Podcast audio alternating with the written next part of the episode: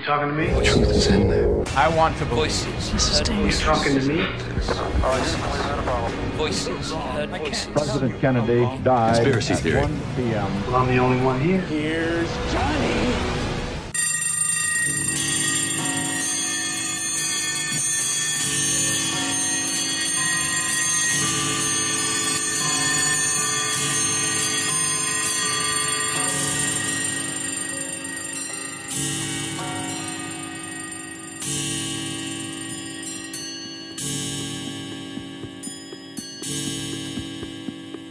O tempo é um contínuo e indefinido progresso da existência que transforma os eventos em passado.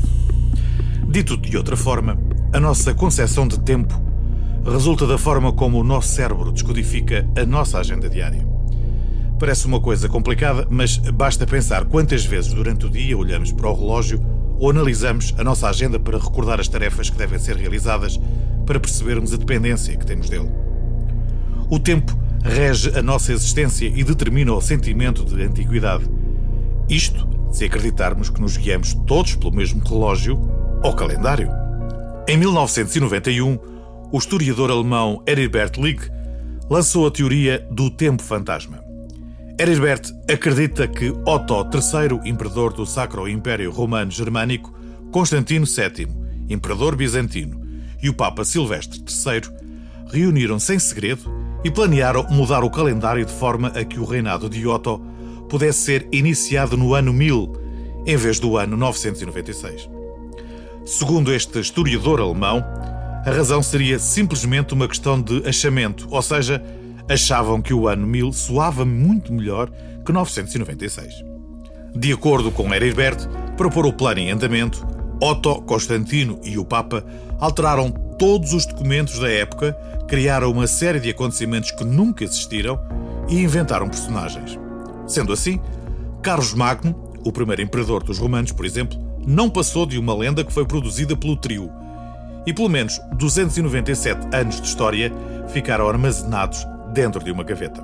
Resumindo, se a teoria do tempo fantasma estiver correta, o ano de 2021 será, na verdade, 1719 ou 1720.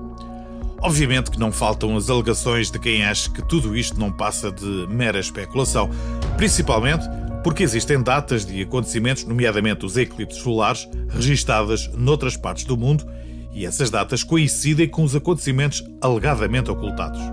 Mas voltemos a Heribert.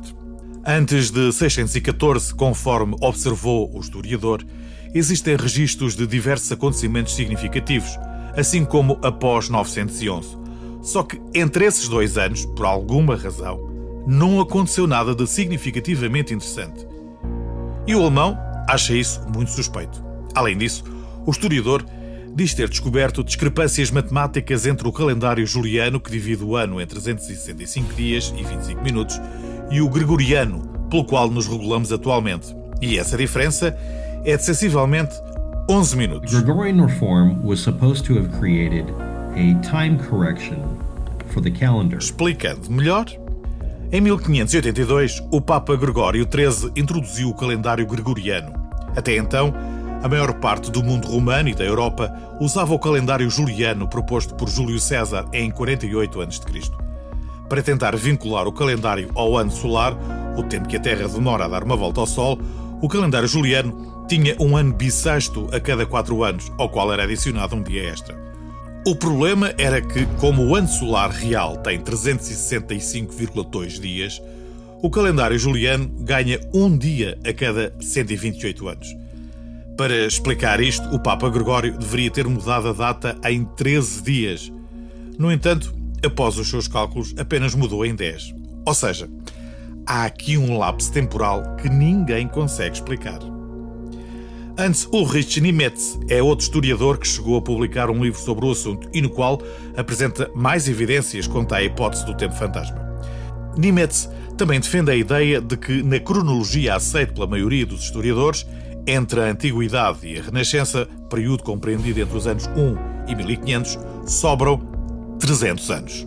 There are periods of time by specific groups like certain dynasties, where they did fake things happening. They didn't fake the time and the calendar in many cases, but they tried to. Nimitz aponta a falta de registros de grandes acontecimentos, como a disseminação do islamismo pelo Médio Oriente e, segundo ele, o súbito desaparecimento e depois reaparecimento do povo judeu entre 711 e 1096.